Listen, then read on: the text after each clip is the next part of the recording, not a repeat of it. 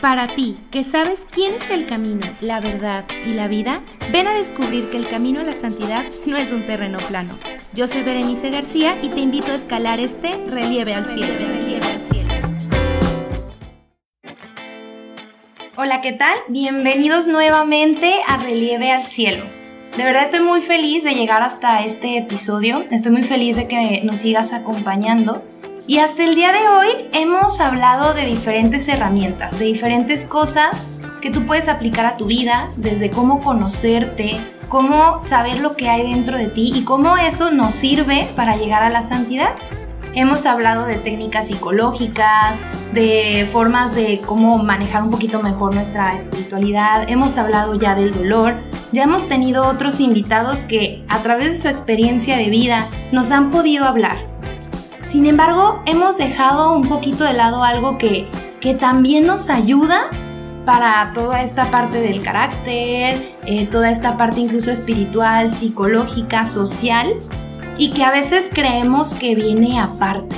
Estamos hablando de una parte que tiene mucho que ver o principalmente parte de nuestra parte biológica, nuestra dimensión biológica, nuestra salud física, eh, la parte del ejercicio, cuando hablamos también de tener, por ejemplo, una buena alimentación. Y a veces pensamos que eso solamente es para algunas personas, que solamente unas personas, ah, ok, si yo quiero ser fit, pues entonces hago ejercicio. Si no, pues a mí eso como que no me interesa. Y claro, o sea, habrá personas que hacen un deporte profesional que tengan más empeño en esta dimensión. Pero el día de hoy vamos a hablar de cómo todas estas cosas sí son importantes en nuestro camino a la santidad, en nuestra forma de crecer, en cómo estamos aumentando eh, nuestra, nuestro carácter, cómo lo vamos forjando.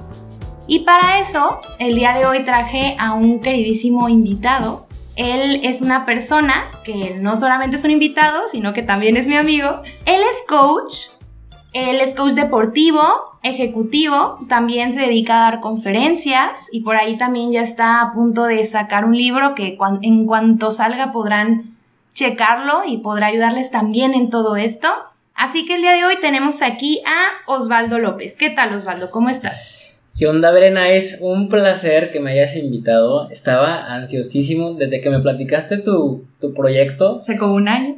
Hace como un año, no, pero pues ya lo arrancaste, o sea, y vas muy bien y, y, te felicito, te felicito aquí públicamente. lo hago y sé que te va a ir muy bien. Entonces, pues vamos a darle con este tema. Así es. A lo mejor los que, para que no se confundan, porque hay veces que cuando dicen coach deportivo, piensan que que literal me pongo con la gente a, entrenarlos con pesas y así va más por el lado del coaching en el sentido de, planeación y de fortaleza mental y de, de la disciplina y del el carácter. Es decir, eh, me enfoco cuando es en lo deportivo a ayudar a chavitos que quieren ser alguien en el deporte. Y muy específicamente en el fútbol, porque a mí me tocó pues la oportunidad de cuando estaba más chavo, porque ahorita ya estoy chavo ruco. Bueno, tú ya lo sabes. Sí, ya un poquito. Ya, sí, ya casi 30. Entonces, este, pues me tocó esta parte y yo no tuve esas herramientas que ahorita yo le doy a los chavos para que pues logren sus objetivos. Pero dentro de este coaching, obviamente nunca, nunca, nunca me salgo de las enseñanzas de Jesús. Entonces, pues, yo encantadísimo de estar aquí. No, pues la verdad te agradezco muchísimo que aceptes esta invitación, que tengas esta disponibilidad. Y para poder empezar con este tema, me gustaría que nos platicaras. Ahorita les está diciendo como esta parte biológica, de la parte del ejercicio, cómo nos ayuda en nuestras, en nuestras dimensiones, ¿no? Tanto en la social, espiritual psicológica. Entonces me gustaría que desde tu experiencia, Osvaldo, que como nos dices que estuviste en el fútbol, ¿cómo tú me dirías que la parte biológica, que eh, hablando desde esta parte de, digamos, el ejercicio, la condición física, nos ayuda o nos impacta en las demás dimensiones? Híjole, veré, neta que yo creo que el ejercicio físico a un nivel alto fue lo que me forjó, yo creo, en un 50% en lo que soy ahorita. De niño, siempre fui muy, muy inseguro. Entonces, por ejemplo, en la parte social me sirvió muchísimo porque me sirvió para convivir con los demás chavitos, porque yo juego fútbol creo que desde tercero de primaria, que creo que tienes como nueve años. Entonces me sirvió para socializar, para abrirme en el campo, como dicen los entrenadores, no puedes mentirte y ahí realmente se ve quién eres. Cosa que muchas veces en el, en el trabajo pues no pasa, o sea, te puedes hacer un poquito más pato en el trabajo y como que te tiras a la flojera y en el fútbol no. Ya cuando fui creciendo, no te imaginas cómo me sirvió para llevarme al límite de mi capacidad en todas las cosas. Muchas veces se piensa que el deporte nomás te cansas físicamente, pero no, también te cansas mentalmente. Mi sueño siempre fue ser futbolista.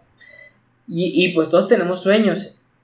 Entonces tú imagínate lo que tienen que vivir eh, no nomás en, el fútbol, eh, o sea, me refiero también a, chavos que no sé, de las Olimpiadas, que se van muy chavitos, 15, 18 años a, las Olimpiadas, la presión psicológica, el manejo del estrés, la concentración, el autocontrol, el mío ya me va a tocar con uno que es bien bueno, entonces vives cosas psicológicamente que tienes que vivir en teoría ya cuando hasta acabas la carrera y te adelantas. Por eso es que un deportista a la hora de que va a pedir trabajo, eso le ayuda muchísimo a su liderazgo. O sea, a conocerte, a controlarte, qué te hace enojar, hasta dónde llega tu paciencia, etc. Entonces, eso a mí, obviamente cuando yo jugaba, yo ni siquiera me daba cuenta de eso. Ya hasta que me retiré, dije, ah, pues mira todo lo que aprendí de el deporte. Y ya hablando para alguien que dice, no, pero pues yo no quiero ser futbolista o yo no quiero ganar dinero de mi deporte, también afecta.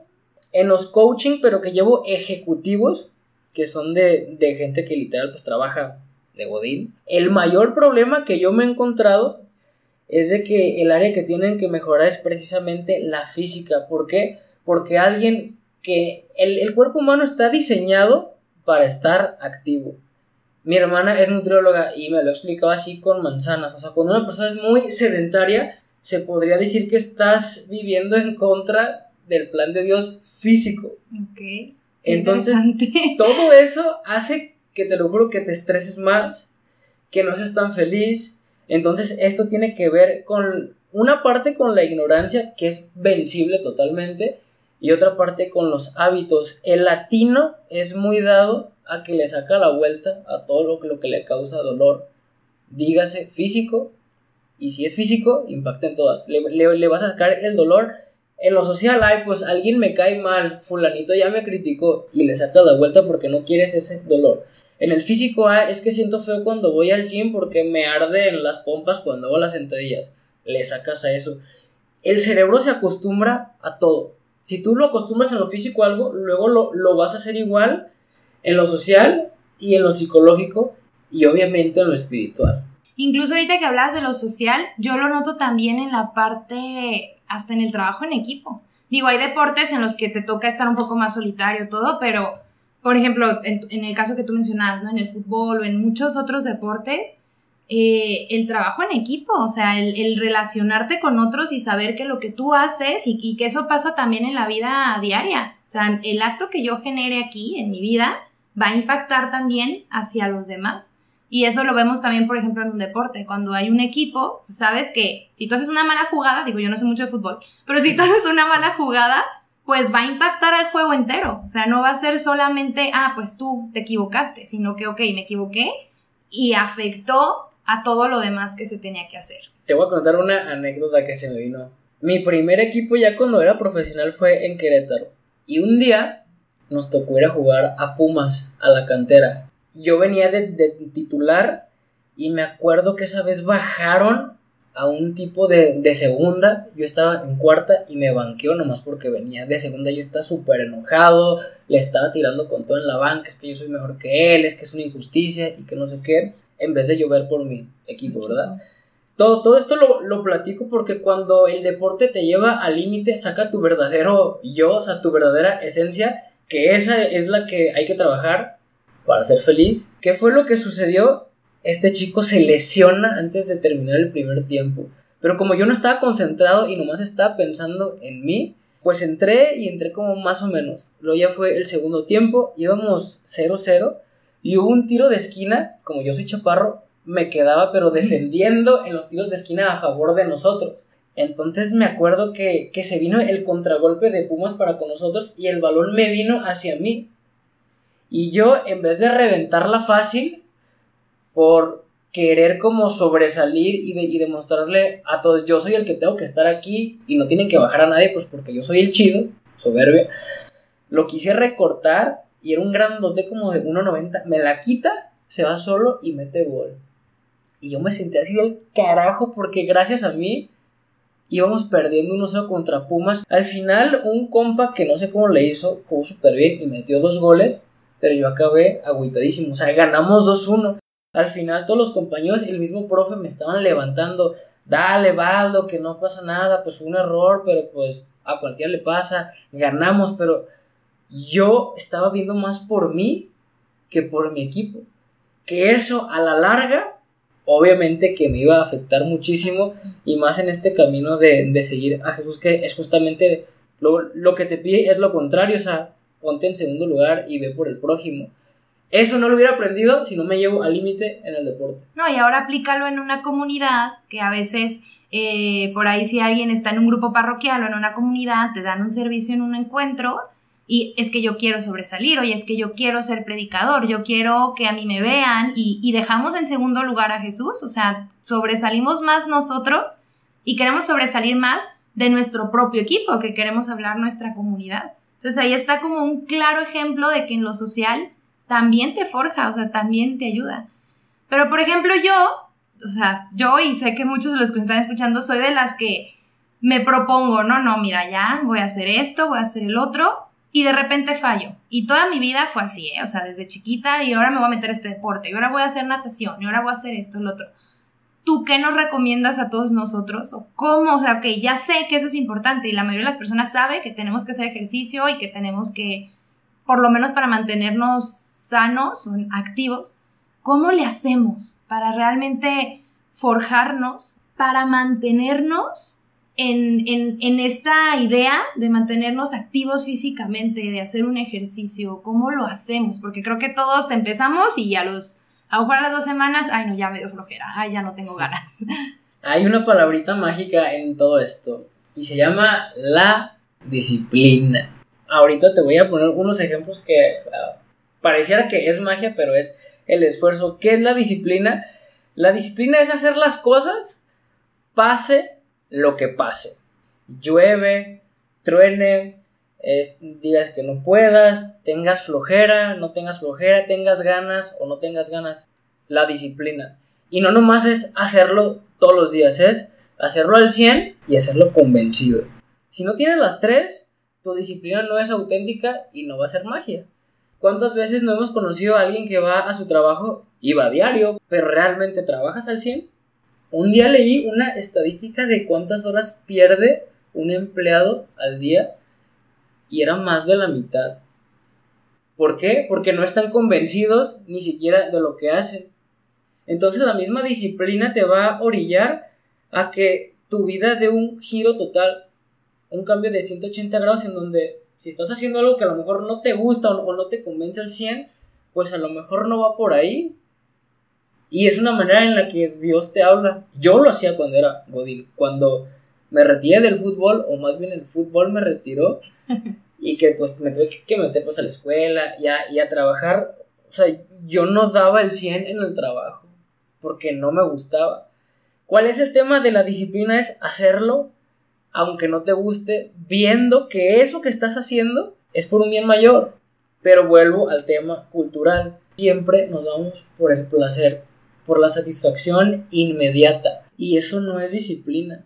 O sea, no se trata de sentir. O sea, todo lo bueno, dicen por ahí, engorda. Pero pues, ¿qué es lo que sucede aquí cuando se trata de seguir a Jesús? Pues que no el pecado es lo mismo. Que no sientes ese placer también momentáneo. Es lo mismo. O sea, si hablamos de, del placer que te da el pecado, sí te lo da. Por ejemplo, tener relaciones sexuales antes del matrimonio, claro que es placer, pero es momentáneo, luego te deja más vacío. Y así nos podemos ir, eh, no sé, cuando nos critican o cuando nos traicionan o cuando nos hieren algo, que es lo primero que queremos hacer, pues el sentimiento de vengarnos, yo me la voy a cobrar. Y cuando nos la cobramos, de momento se siente chido, pero después no hay disciplina. La disciplina es precisamente lo que dijo Jesús, niégate a ti mismo, niégate. Y eso es lo que a mí me sirvió en el deporte, porque ¿qué es lo que va a pasar con la disciplina? La disciplina son como las bases en un edificio, lo de adentro.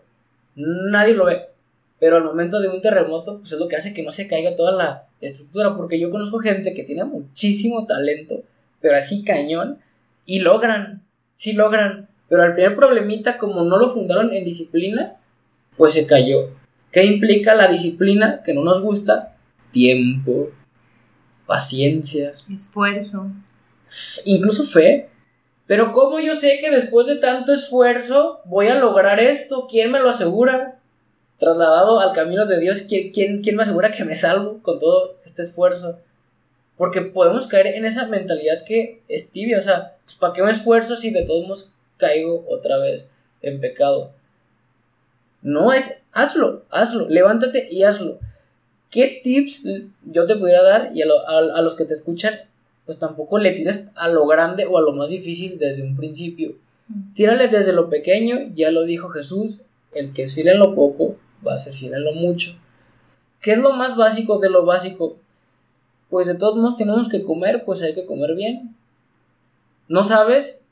No es pretexto, o sea, hay nutriólogos y no está YouTube y ahí, o sea, desde ahí, o sea, si tú no eres capaz de negarte un gancito, un tamal cuando vas a la fiesta, una chela, un shot, ¿qué te hace pensar que cuando te llega una tentación, que siempre el chamuco sabe por dónde llegarte, dónde tumbarte, ¿qué te hace pensar que la vas a vencer si no pudiste vencer algo chiquito?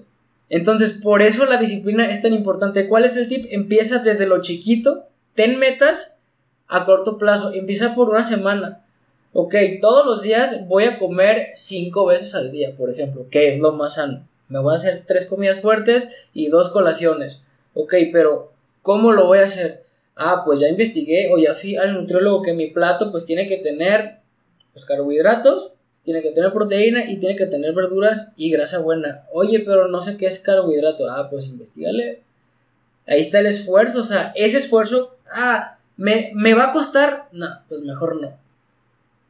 Ah, voy a sentir feo. Ah, pues mejor no. Ya si nos vamos a algo más profundo, por ejemplo, cuando tenemos que perdonar a alguien, si tú no te forjaste en lo pequeño, como en el deporte, o en algo físico, pues, o sea, ni siquiera el, deporte, perdonar implica ver la herida frente a ti y decir en el, nombre de Jesús te perdono. Y claro que no se siente chido eso. ¿A quién le gusta la idea de ver lo que más le ha dolido en su vida? Por eso la disciplina directamente forja el regalo más grande del ser humano, que es la voluntad, por la cual nos salvamos. Y de paso te da carácter. El carácter muchas veces lo confundimos con el temperamento, con explotar, con mentar la madre, el carácter no es eso, el carácter es tener tus convicciones bien definidas y que nada te lo mueve porque ya lo estás entrenando todos los días. Y si les interesa saber más, pueden ir al episodio número 4 que hablamos de personalidad, temperamento y carácter. ah, pues ahí está. Si Jesús es el mayor líder que habrá y que hubo, o sea, que nos llama pues, también a ser líderes desde nuestra trinchera, pero no puede haber un liderazgo si no tienes carácter.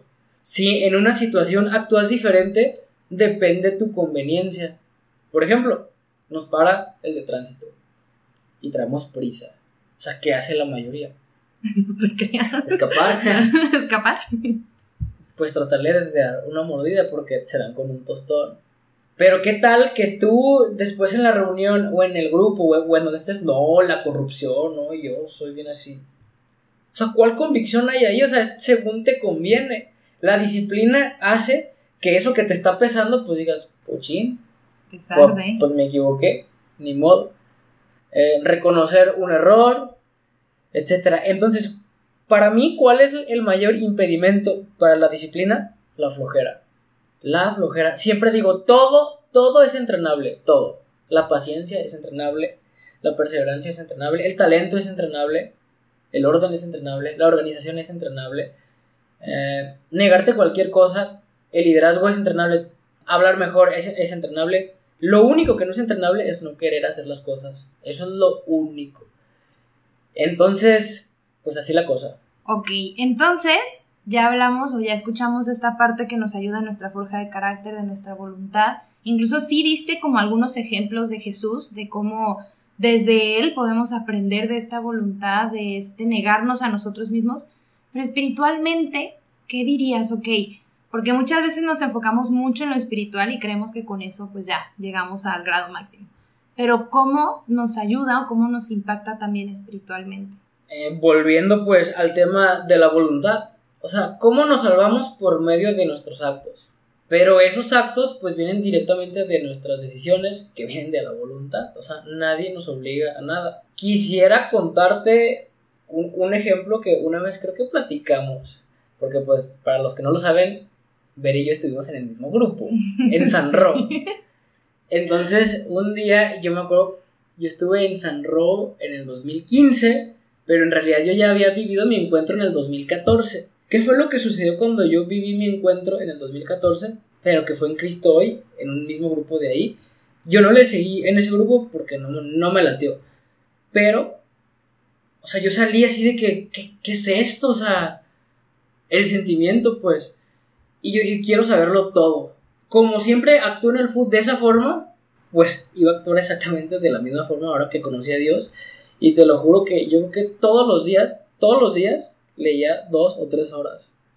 Cosas que quería saber, pero ¿por qué esto? ¿Pero por qué la iglesia? ¿Por la teología? ¿Pero por qué? ¿Y cuándo? ¿Todo? ¿Por qué? Yo quería saber y saber y saber y saber. Entonces no paré. O sea, yo lo, lo hice por pasión, pero como ya, ya traía la disciplina tan arraigada desde, pues desde el fútbol y desde niños, pues toda la vida, eso ya me sirvió sin, sin darme cuenta porque ya lo tenía hecho hábito se hace hábito y, después ya es como respirar, o sea, ya ni siquiera lo sientes. Entonces, ¿qué fue lo que sucedió? Pues ya caí en San Ro, ahí sí le seguí y después pues ya no fui. Efectivamente. Con el tiempo, pues Dios me llamó y me lo dijo tal cual, yo quiero que prediques en grande y lo vas a hacer por medio de conferencias y de coaching. Entonces un día con mi socio hicimos una conferencia del perdón. ¿Y qué fue lo que sucedió? Pues un chico nos comentó, sarcásticamente. ¿Quiénes son los expertos? ¿Por qué? Porque realmente yo tenía apenas como un año que dejé de ir a ese grupo. Entonces, pues se me hace lógico como pensar, o sea, ¿cómo tú en un año vas a empezar a dar conferencias? ¿Cómo tú vas a hablar de Dios si no estás listo? O sea, si yo sé que hace dos años estuviste acá. Esta es la magia de la disciplina. La disciplina te ahorra el tiempo. Te adelanta años. A lo mejor lo que yo aprendí en dos años dándole diario cuatro horas, una persona que va al grupo nomás una vez a la semana, pues a lo mejor lo va a aprender en cuatro años, cinco. Pero el tiempo no marca la sabiduría, lo marca la disciplina, porque eso no lo va a hacer Dios por ti, pues. Entonces yo en, en esa pasión que tenía por esto y la disciplina, cuando menos me di cuenta, dije, ya estoy listo le debo de dar. Entonces la disciplina te ahorra mucho tiempo. Por eso es mágica. A mí me impulsó a la misión de vida. Entonces tú que nos escuchas, pues que estás esperando. Si Dios te está llamando en algo, tienes, tienes que hacerle. No importa que tengas flojera, hazlo con flojera. No importa que no estés convencido, hazlo convencido. Yo era un tipo, por ejemplo, que no tenía nada de fe. Yo quería todo documentado, argumentado. Y me pasaba bien curioso porque yo iba a misa y le decía, sin fe, te pido fe, porque no tengo fe. Pero lo hacía diario, diario, diario. Y cuando menos pensé dije, ah, cañón, ya tengo fe, ya soy capaz de abandonarme. Es lo que hace la disciplina, o sea, te das cuenta ya, pero después de mucho tiempo, ah, cañón, ya lo puedo hacer.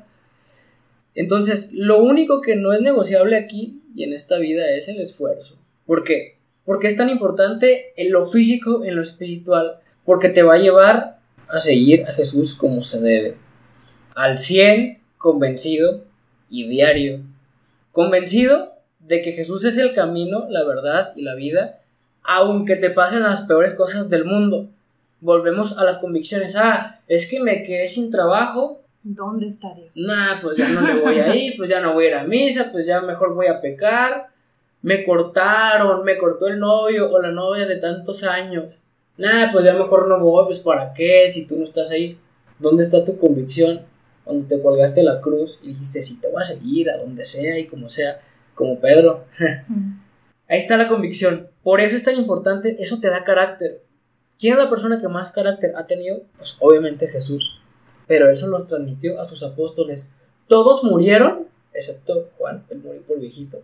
Pero todos los apóstoles murieron por una convicción. O sea, ¿quién ahorita, en este tiempo, moriría por Jesús? Es que no pude, es que mi negocio no me lo permitió. Cuando hay veces que, ok, este, no sé, si tú eres, si hay algún empresario aquí que nos escuche o un comerciante, que se presta mucho para hacer tranzas. Es que esto es para mi familia, le conviene a mi hijo, a mi hija si ya estás casado. A ver, ¿dónde está tu convicción de ser honrado, de no robar? Si tú no te acostumbras a hacer las cosas con la disciplina, cuando vengan las pruebas, no vas a poder, no vas a poder. Y el demonio lo vas a ver y te va a dar por ahí. Entonces eso te va a estancar toda la vida o no te va a permitir explotar a la capacidad que, que todos venimos, que es al 100. Jesús lo hizo. Jesús es el mayor ejemplo de disciplina. Yo, yo no me imagino a un Jesús así de que primero los apóstoles se levantaran que él y que le, hey maestro, pues ya despiértate, pues hay que predicar, pues hay que ir a Jericó y que no sé qué, o sea, no. O sea, Jesús se levantaba temprano, oraba, andaba activo. La Biblia no lo dice explícitamente, pero pues si estuvo con su mamá hasta los 30, no, no, no me lo imagino que no se preparó en esos años que entre comillas, están perdidos. O sea, él sabía, conocía la ley, ¿quién necesitó? O sea, no era magia que él dejaba callados a los fariseos, por ejemplo. No porque fuera Dios, es porque también hizo su parte humana. Y pues lo mayor, lo mayor de todo que fue, pues antes de su pasión, ¿cuántos días se preparó? O sea, se fue hace una pretemporada de 40 días al desierto. O sea, tú que nos escuchas, ¿qué haces todos los días? Si tu esfuerzo en tu día es de un 50%, ah, tu felicidad va a ser de un 50%. Si tu esfuerzo fue de un 90%, ah, pues tu felicidad es de un 90%. ¿Qué nos dice Jesús? El 100. O sea, salió agua y sangre cuando lo picaron. todo. Todo, o sea, fue el 100. Él nos estaba quejando de, ah, esta cruz, ay, ya no puedo. Todos tenemos nuestra cruz, pero él llegó preparado, preparado. La disciplina es la preparación que te va a llevar a salvarte. Por eso es tan importante. Y si no puedes ni con lo físico, que es lo más básico, ¿cómo vas a pasar por con lo espiritual? Pues mira, Osvaldo, para terminar, eh, me gustaría que nos ayudaras a, a, dirigir. Siempre termino con una oración. Porque creo que pues siempre hay que terminar entregándole al Señor. Como sabes que Señor, o que ya me movió en la cabeza, ya me movió en el corazón todo esto, ahora pues dame esa gracia, Señor. O sea, ayúdame tú también para realmente hacerlo. Entonces me gustaría, y no sé tú qué opinas, que nos ayudes a dirigir esta oración. Opino que sí. Ah, ok, va. Entonces, pues en el nombre del Padre, del Hijo y del Espíritu Santo. Amén. Señor Padre misericordioso, creador de todo lo que existe, tú que nos pensaste desde la eternidad, que nos conoces como la palma de nuestra mano, hoy te queremos, primero que nada, dar gracias por este día, por una oportunidad más de alabarte, de bendecirte, de darte gloria. Pero también te queremos pedir perdón porque muchas veces pues somos débiles, somos concupiscentes, fallamos, nos da flojera las cosas, no damos el 100 como tú nos enseñaste cuando te hiciste hombre para enseñarnos.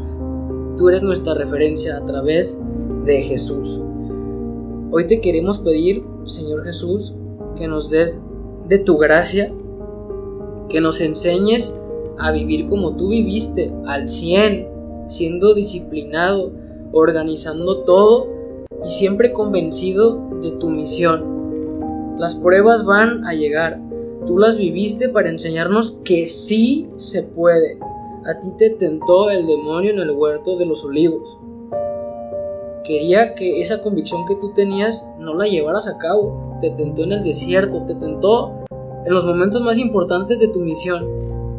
Y así nos tienta a todos nosotros.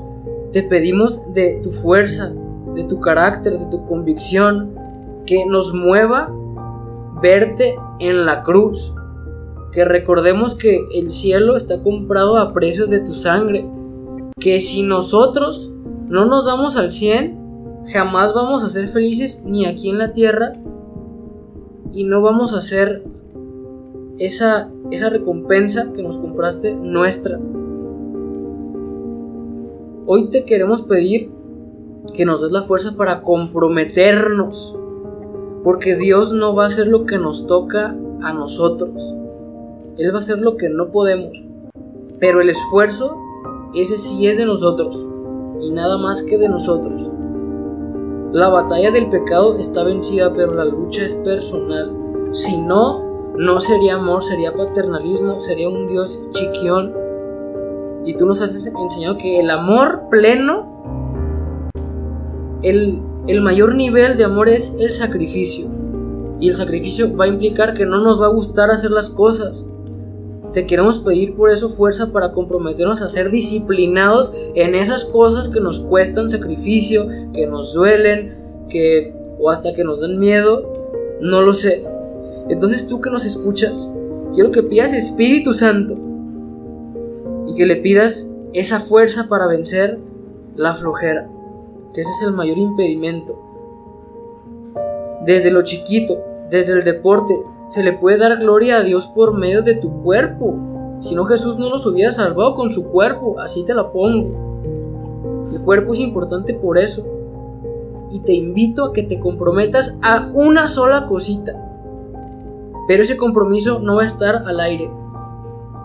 Necesitamos que le pongas fecha de caducidad, que vayas por semana, que vayas por día, que lleves un, un récord de objetivos. No basta con echarle ganas, tienes que tener estrategia. Y en esa inteligencia Dios te la va a dar. Pero tú tienes que hacerle. Todo esto te lo pedimos en tu nombre, Señor Jesús, y por la intercesión de ti, mamita María. Amén. Pues muchas gracias Osvaldo por acompañarnos el día de hoy, por hablarnos de todo esto que, híjole, que creo que a muchos nos molesta, porque creemos que, que la espiritualidad y no, y trabajar psicológicamente, pues es de algo que puedo leerme un libro, o puedo sentarme nada más a, a saber, pero no, realmente también es parte de esta, de esta parte física. Así que Osvaldo, ¿dónde te podemos contactar? Por si alguien ahí también dice, ay, ¿sabes qué? Yo necesito un coach deportivo, que quiera saber un poquito más de esto, que quiera preguntarte algo, que tenga alguna duda, ¿dónde te podemos contactar? Cualquier comentario, sugerencia en Osvaldo López Coach, tanto en Insta como en Facebook. Y también platícanos un poquito de tu podcast que tú también tienes. Ah, claro. Bueno, pues fue una idea que realmente no fue mía, fue de mi buen amigo Roger este, y pues ya terminamos la segunda temporada. Así, que los invitamos a que si no has escuchado la primera temporada, es de puros santos. Aquí hablamos de puros santos, está muy divertido porque realmente todos los santos tienen como cosas en común y hay veces que lo vemos como inalcanzable, la santidad, pero está muy divertido. Se llama Te Basta, mi gracia. Lo pueden buscar en, en, en Spotify, también está en el Insta de la misma manera. Entonces, pues ahí quedamos a la orden de, cualquier cosa. Excelente, Osvaldo. Pues muchísimas gracias por acompañarnos el día de hoy. Y a todos los que nos están escuchando, te recuerdo también las redes sociales. Nos puedes buscar en Instagram y en Facebook como Relieve al Cielo. A mí me puedes buscar como Bere García 320 para que me envíes por ahí tus comentarios, eh, qué es lo que te gusta, qué no, qué has reflexionado para también seguir escalando este relieve al cielo. Nos vemos.